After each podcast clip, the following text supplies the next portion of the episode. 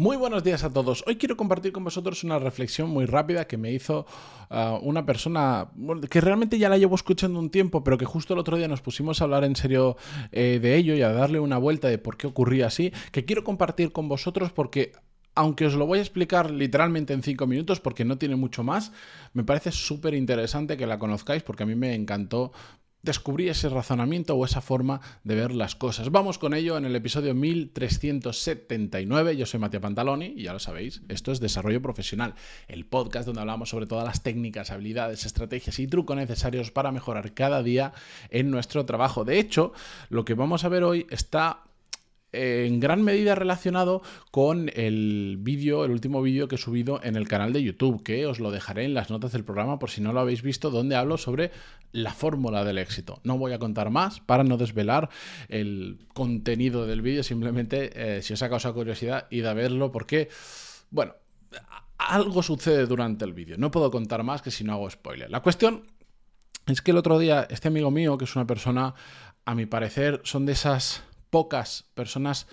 realmente brillantes que me he encontrado a lo largo de, mi vida. Después, pues tienes, como, como, toda persona brillante, en otras cosas em, no brilla tanto, pero normal, es que todavía no encuentro una persona perfecta, ni creo que la exista. La cuestión es que es muy bueno, muy bueno analizando las situaciones y entendiendo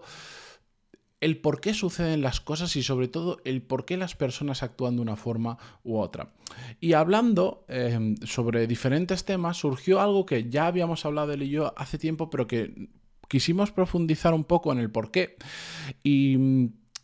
y estoy muy de acuerdo con su razonamiento, que básicamente decía algo así como voy a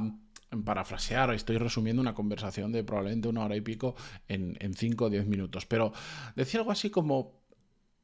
cuando tú miras en una empresa que, va bien, en una empresa grande o en lo que sea,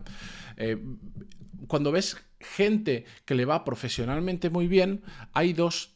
tipos de personas que llegan a una posición remarcable en una empresa. De esta, de esta persona que dices, tiene un, un, sueldazo, tiene un pedazo de trabajo, tiene que ser muy bueno para llegar hasta ahí, no se llega fácilmente y es la realidad. Pues estos dos tipos de personas, básicamente una es la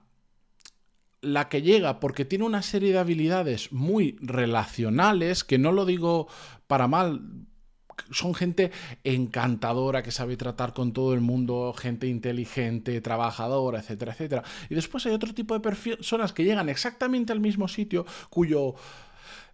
paquete o conjunto de habilidades no tiene absolutamente nada que ver. No tienen toda esa parte social tan desarrollada, no son carismáticos, eh, son gente que muchas veces... Em,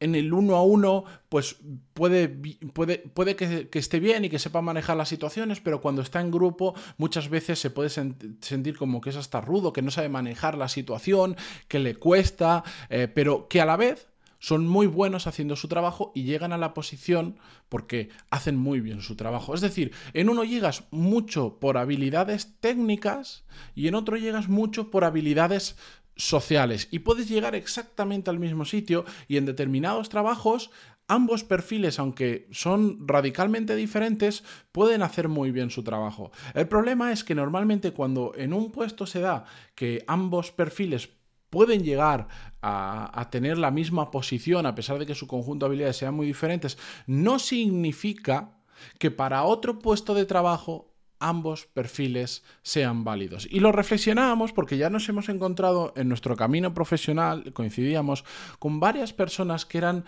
aparentemente muy buenas, pero que habían llegado a la posición a la que habían llegado por esa por ese sobre todo, porque al final no somos una cosa, sobre todo por el conjunto de habilidades sociales, por ser una persona que se me ocurre, que no voy a nombrar porque no tiene ningún sentido, pero que es una persona absolutamente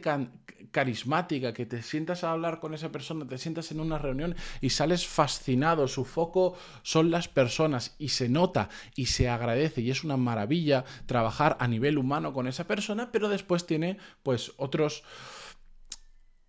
como nadie es perfecto, lo decía, después tiene otros huecos. Quizás no sabe tanto de negocios, quizás no sabe tanto de negociación, de ventas, que para el puesto en el que está o en el que estaba puede no ser ningún problema, pero si lo sacas de ahí, lo pones en otra posición, creyendo que has sido súper alto directivo de esta empresa, te lo llevas a una posición diferente, no necesariamente menor ni mayor, una posición en una empresa de un estilo diferente, con diferentes objetivos, con diferentes velocidades, con diferente cultura, con diferente forma de hacer las cosas, y ves que esa persona radicalmente no funciona. Porque cuando rascas un poco, si yo tengo que elegir entre con cuál de los dos perfiles me quedaría, evidentemente de una forma genérica y sin poner pensar en una situación concreta para este puesto en esta empresa en este momento, sino en general, ambos coincidimos con que nos quedaríamos con la otra persona, la que tal vez no tiene ese conjunto de habilidades sociales, es una persona menos empática, mm, menos con menor trato humano, pero a su vez es muy buena en lo que hace. Y si una persona que no tiene esas habilidades sociales ha llegado hasta ahí,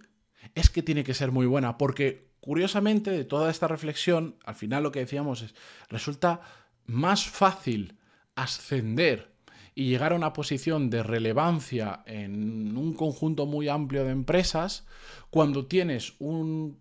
paquete de habilidades sociales muy desarrollado, cuando se te dan muy bien las personas. No, no, no voy al extremo de, convertirte prácticamente en un político, de que simplemente te dedicas a hacer relaciones y ya está. No, no, para nada. Hay un pozo de, de conocimiento y de habilidades más allá de las sociales en esas personas. Pero es más fácil con habilidades sociales llegar lejos que con muchas veces que con que cuando te faltan, que cuando tienes habilidades técnicas. Por lo tanto, cuando te encuentres a dos personas que ocupan una posición similar, a mi parecer, y al de esta persona también, aquella persona que ha conseguido llegar ahí sin utilizar habilidades sociales tiene mucho más mérito y la probabilidad de que pueda técnicamente funcionar bien en otros sitios es mayor. Que si además tuviera un paquete de habilidades sociales le, podríamos, le pudiéramos hacer una actualización mejor. Genial, pero normalmente eres de un tipo o eres de otro. Puedes intentar acercarte al otro, pero eh, la cabra tira al monte y somos como somos. Yo, esta persona que tengo en la cabeza, que tiene pues uno de los mejores paquetes de habilidades sociales que puedo conocer, una persona realmente carismática, con, con todas las letras, siempre va a estar ahí. Aunque él quiera, no puede dejar de ser carismático, no puede dejar de estar centrado en crear relaciones con las personas, incluso aunque mm, eso no sea la opción adecuada para hacer crecer el negocio, la empresa o incluso para cuidar a las propias personas. Esto es un tema más. A veces cuidas tanto a la gente que en cierta medida la estás descuidando. Pero eso es un tema que hablaremos, eh, es un poco más complejo de explicar ahora en dos minutos, lo hablaremos más adelante. Pero bueno, básicamente esa era la conclusión que, a la que llegamos. Ante dos personas iguales, prefiero al que le ha ido muy bien sin esas habilidades sociales, sin ese carisma, que a la que le ha ido bien porque sabe manejarse con las personas y sabe eh, funcionar bien en el ámbito eh, social. Esto que puede parecer una reflexión rápida y que no puede tener tanta trascendencia, yo cada vez me doy cuenta que es más y más relevante para cuando vas a seleccionar personas. Porque, ¿qué pasa? Cuando vas a seleccionar personas muchas veces la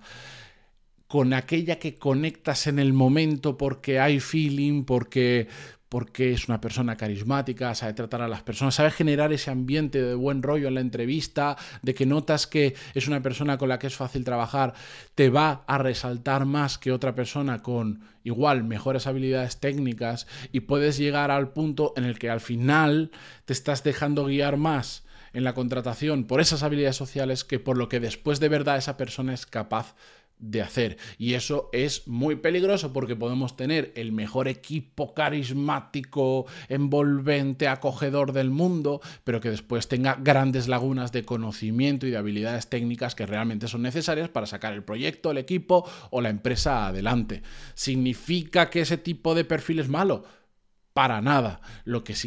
lo que para mí significa es que no nos debemos dejar cegar solo por las habilidades sociales de una persona, sino que tenemos que, sobre todo en este tipo de perfil, cuando vemos que socialmente es una persona muy buena, tenemos que saber rascar para no quedarnos en la superficie y ver si además tiene todo lo otro que necesitamos que tenga. Y esa es la conclusión de hoy, un episodio de 9-10 minutos. Em,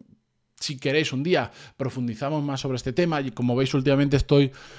dándole muchos muchas vueltas al tema de cómo contratar mejor, cómo crear un mejor equipo de mayor rendimiento, que la gente esté más a gusto, pero que las cosas salgan. Em, me interesa muchísimo porque estoy en una fase de crecimiento de mi equipo donde lo sufro todos y cada uno de los días el no encontrar a la gente suficientemente buena para la tarea, para los proyectos que tenemos que hacer, así que últimamente mi mente está focalizada en ello. Si queréis que hable más sobre eso, pantaloni.es barra contactar y me escribís. Por cierto,